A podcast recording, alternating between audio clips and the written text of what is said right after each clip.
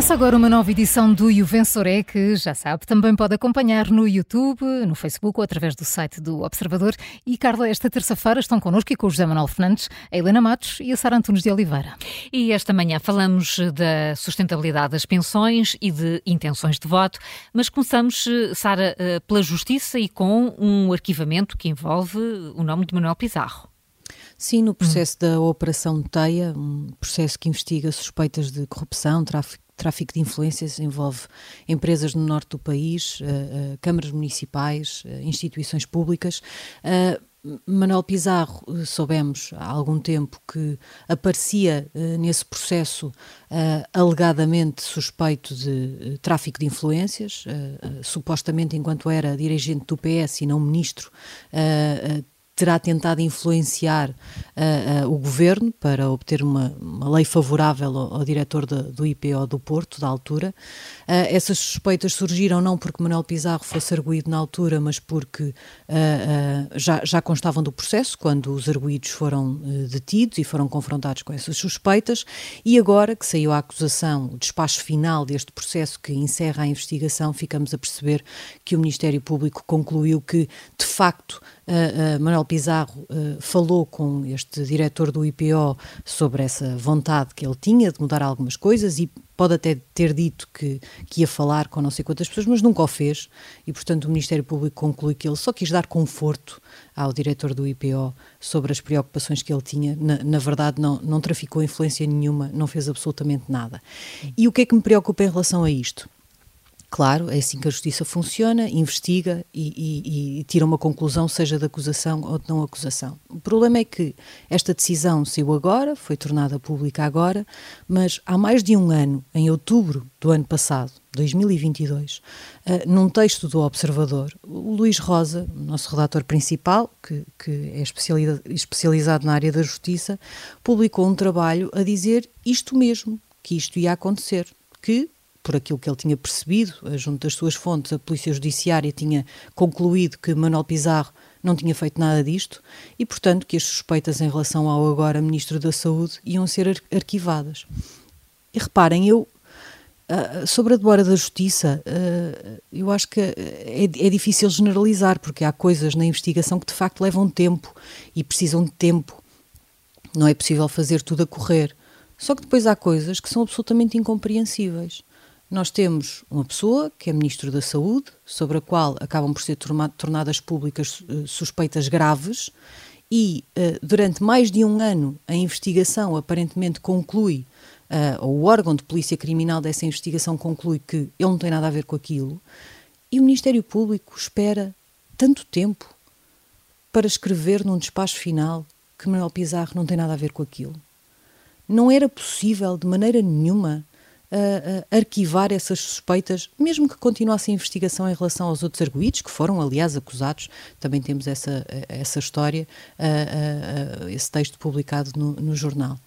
É, é, mesmo preciso esperar que uma pessoa que publicamente está debaixo de uma suspeição, quando já se concluiu há não sei quantos meses que essa suspeição não tem fundamento, para dizer: olhem, concluímos que afinal não, este senhor não tem nada a ver. Atenção, isto é o normal. Investiga-se e chega-se a uma conclusão.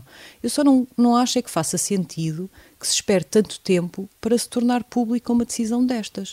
Uh, uh, não vejo o que é que pode ter acontecido. Claro, depois da opinião e da, da, da, do relatório da, PJ, o Ministério Público tem de olhar para aquilo e perceber se concorda, se não concorda, se encontrar ali outra coisa qualquer ou não. Mas mais de um ano para fazer isso? Eh, eu sei que isto é o normal, não é? Espera-se pelo final, no final há um despacho que tem todas as acusações e todos os arquivamentos, mas eh, nós somos todos iguais perante a lei, mas nós já sabemos que uns são mais iguais que outros. E, de facto, uma pessoa que tem uma posição pública de grande mediatismo, o peso dessas suspeitas em relação a ela é muito maior do que para qualquer um de nós mais anónimo, não é? E, portanto, tem de haver um tratamento para, de facto, as pessoas serem iguais na sua desigualdade. Não faz sentido ter esperado por isto tudo. É possível fazer de outra maneira. Eu não percebo porque é que o Ministério Público optou por não o fazer. A tua nota vai, portanto, para o Ministério Público? Sim, vai um 6. Está difícil a vida do Ministério Público por estes meses. 6 para, para o Ministério Público. Depois deste arquivamento, Helena, vamos para um adiamento sobre as, as conclusões de um estudo sobre a sustentabilidade das pensões. Afinal, vamos ter que esperar uh, pelas eleições de março para saber uh, o que é que está aqui em causa. Sim, uh, sim, isto é, isto é assim. Uh, nós fomos informados que a Comissão para a Sustentabilidade da Segurança Social, que é uh, liderada pela economista Mariana Trigo Pereira, e que tinha de apresentar o, o, relatório sobre a sustentabilidade das pensões. Porque nós passamos a vida a ouvir dizer já está salva a segurança social, está assegurada a sustentabilidade da segurança social. Efetivamente. António Guterres, em 99-2000. Ah Disse, ias a isso, se calhar. diz, diz, diz, diz, diz. Disse está assegurada para este sé o século que tinha entrado. Eh, pois. Portanto, até 2100 Olha, uh, não, não precisávamos fazer nada. E, Isso foi já agora o seu a seu dono, a reforma de Paulo Pedroso. Durou Exatamente. 3 ou 4 anos, que depois Vieira da Silva mandou essa reforma para cestos papéis. Sim, em 2006 eh, Vieira da Silva estava a fazer mais uma reforma. E foi na altura da reforma da alteração do, da fórmula de cálculo da pensão. Pois, mas é que aí é que está o busilis da questão o nosso sistema de, de, pensões, neste momento, tem resolvido o problema da sustentabilidade, só que ninguém diz como. Ou seja, a nossa segurança social Portanto, não vai pensões? à falência, mas quem vai à falência serão os futuros pensionistas que têm pensões cada vez mais baixas, em que, por exemplo, a taxa de substituição, e que é o equivalente, de forma grosseira, aquilo que as pessoas vão receber por contraponto ao seu último Comparado com o último ordenado. Com o último ordenado. Claro poderá ser qualquer coisa num valor de 40%. Portanto, nós ainda temos o imaginário das pessoas, nós, eu ainda conheci pessoas, e todos nós conhecemos pessoas que recebiam 100%, até podia haver um, uns casos na Caixa Geral de Apresentações. Havia, havia casos em que mais. mais dinheiro líquido, mais dinheiro líquido, depois mais. havia... O IRS era favorável, exatamente. O IRS era favorável e não se descontava para a pensão, Exato. não é? Já se estava a receber a pensão, não se descontava para a pensão. Que era ótimo, não é? As pessoas ainda têm o imaginário dos 100%, não é? E, pronto, ainda houve aqueles... Ou dos 80%. 80%. Dos 80%. Agora estamos a falar de 40%. Portanto... Sem dúvida. Olha, este é dos temas mais importantes e em que as pessoas estão mais adormecidas, de facto. Porque Completamente. Isto, porque isto não, é, não há um choque como foi um, a, a, bancarrota quase, não é? Sim. Em que chegas a um momento e dizer ninguém te empresta dinheiro, ou então emprestam dinheiro a taxas absolutamente incomportáveis. Isto é uma morte lenta. É como a história do sapo ou da rã sim, na, panela de água quente. E ainda por cima chega-nos numa fase da vida em que nós já perdemos a capacidade de, reivindicativa porque já não estamos no não, mercado. E a capacidade de criar mais fontes claro. de rendimento. Uh, já agora, depois, depois o jargão político é não há corte de pensões a pagamento. Pois. Isto é, aquelas que já estão a ser pagas, claro. obviamente não são cortadas, mas os políticos não nos dizem o corte que já há vários anos das pensões que não estão a pagamento, mas que vão de estar. Mas Quando... o, o, que torna isto mais fascinante é o seguinte: é que, pronto, esta comissão, que devia ter apresentado o seu um relatório que diz como é que se poderá um, financiar a segurança social com outro tipo de, de, de financiamentos, basicamente terão de ser impostos, que não apenas as contribuições dos trabalhadores e das entidades patronais. Isto já acontece neste momento um bocadinho, mas ser muito mais, e devia de ser apresentado este relatório a 31 de janeiro. Mas depois, eh, segundo um comunicado que foi divulgado a semana passada, eh, e agora estou a citar, as recentes alterações do contexto político vieram colocar esta data em pleno período pré-eleitoral, porque o relatório devia ser apresentado a 31 de janeiro de 2024. E, portanto, resolveu a, a, a Comissão, e penso eu que a ministra Ana Mendes Godinho, que reuniu com essa comissão, que iam não iam apresentar o relatório a 31 de janeiro porque calhava uh, uh, uh, em pleno período pré-eleitoral. Note-se o seguinte, eu já lá vou isto do período pré-eleitoral.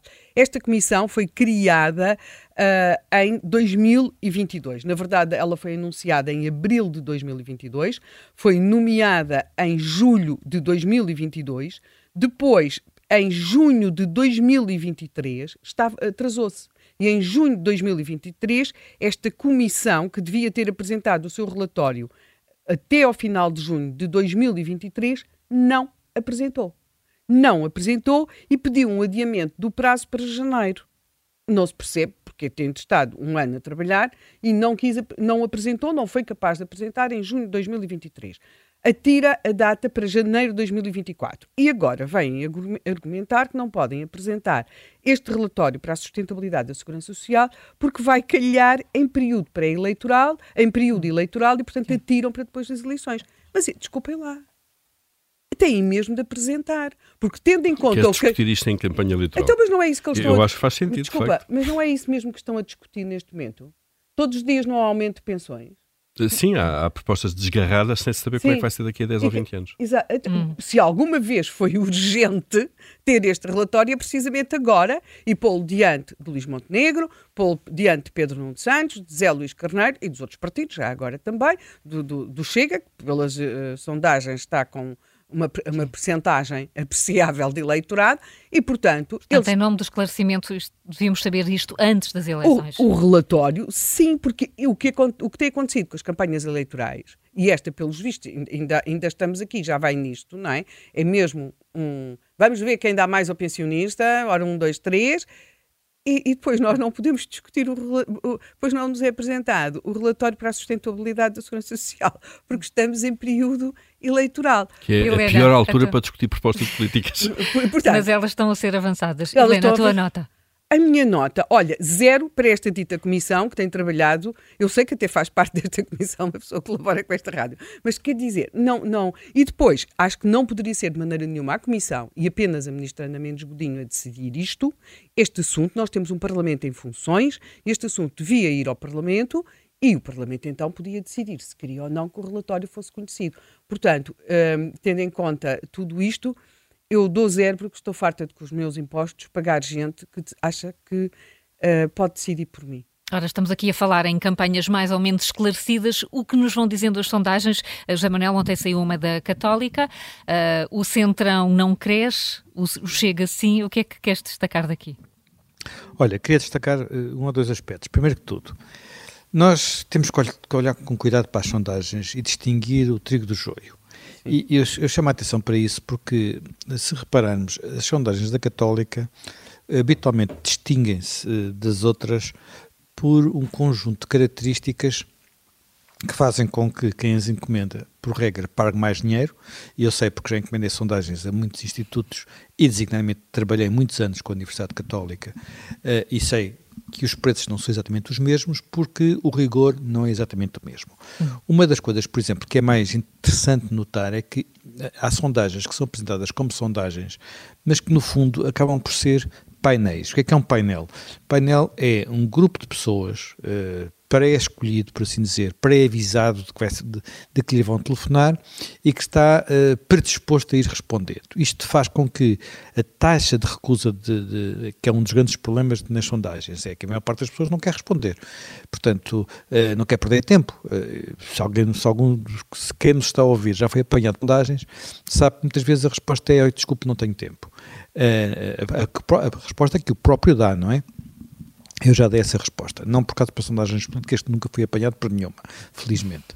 Uh, bem, mas dito isto, uh, isto permite perceber que há aqui às vezes um enviesamento que também ajuda a explicar porque é que algumas sondagens são muito estáveis e não apanham bem o que está a acontecer.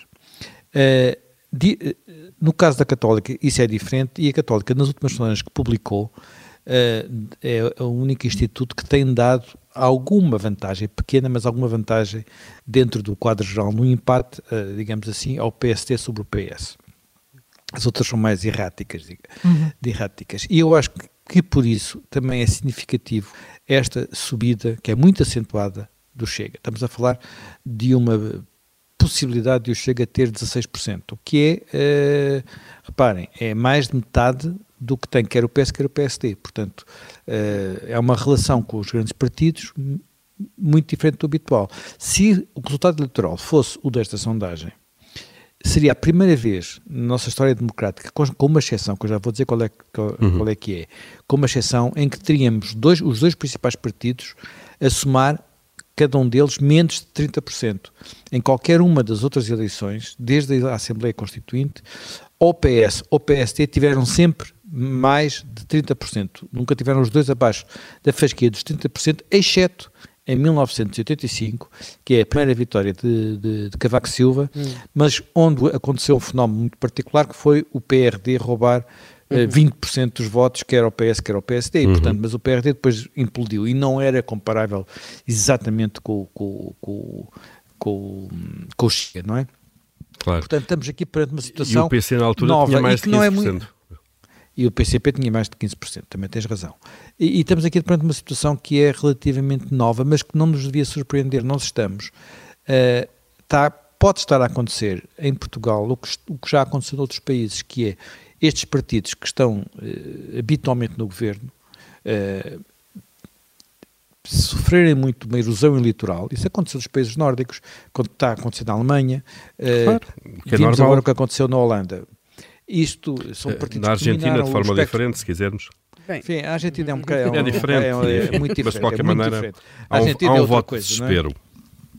Sim, mas e, eu recomendo que quem, em vez de começarem já a insultar os 16% que disseram como votar no Chega, olha, leiam o, o, texto do Rentes de Carvalho, que é o do escritor Rentes de Carvalho, que nós publicamos hoje no Observador, sobre o que se passou na, na Holanda. Uhum. É, que é um texto muito interessante. É um texto muito uhum. interessante. Em vez de chamar nomes aos eleitores do Gerd Wilders, que ficam em primeiro lugar nas eleições, ele, ele diz que a surpresa é o Gerd Wilders não ter tido mais votos há mais tempo. Uh, e nós, em Portugal, num quadro político em, em, em, que estamos, em que há de facto uma enorme desilusão de muita gente com, uh, olha, com aquilo que está, digamos assim, não surpreende que partidos antissistema, como é muito o caso do Chega, uh, vão tendo o tipo de, de, votação que têm. Portanto, eu acho que, que temos que passar, quer dizer, e, e acrescentar aqui só uma última coisa muito rapidamente. Um Chega com este nível de votação na minha perspectiva, não é um partido que se possa eh, mandar para o caixote de lixo dizendo ninguém fala com ele. Não é possível. Uhum. Porque isso, quando aconteceu em outros países, e o exemplo bom disso é precisamente a Holanda, pode acabar com esses partidos em primeiro lugar. Portanto, eu vou dar, nem sei bem a quem dá nota nisto tudo, mas talvez a sondagem, que é elucidativa, portanto, olha, vai para a sondagem um 14 por nos ajudar a abrir os olhos sobre o estado em que estamos. Um 14 então para esta sondagem da Católica, Paulo, que nos ajuda a perceber melhor eh, como é que o país ou os eleitores estão a pensar. Sim, e uh, há um esvaziamento do centro, dos, dos partidos do centro, uh, em relação aos, aos partidos, se quisermos, mais marginais, isto no aspecto político, e o Chega é o grande, o grande beneficiário. Isto não espanta, quer dizer, não espanta nada, porque vai acontecendo um pouco por todos os países, eu acho que é o, voto do desespero de alguma maneira. Já tentámos tantas vezes uh, os partidos, uh, se quisermos, uh, do, do, sistema, os partidos tradicionais, os partidos moderados, se quisermos, que se vão alternando no poder. Se já tentámos tantas vezes e eles não resolvem de alguma forma os nossos problemas, vamos tentar diferente, vamos votar diferente. E, eu acho que isso tem acontecido e vai acontecer. Ainda ontem, por exemplo, ouvi a André Ventura a fazer uma proposta das mais populistas mesmo para o padrão André Ventura, que é aumenta essas pensões uhum. todas, atenção, diferente, completamente diferente da proposta do PSD. O PSD fala de complemento Sim. solidário para, idosos. Para, idosos.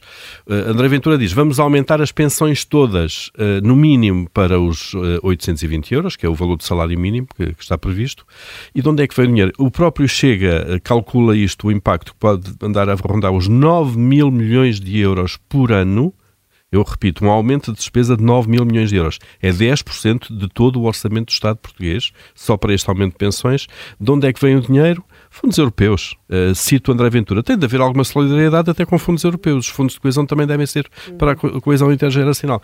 Isto é de um populismo Não. absolutamente. Portanto, há pessoas que podem acreditar nisto, que é possível uhum. ir buscar fundos europeus para isto.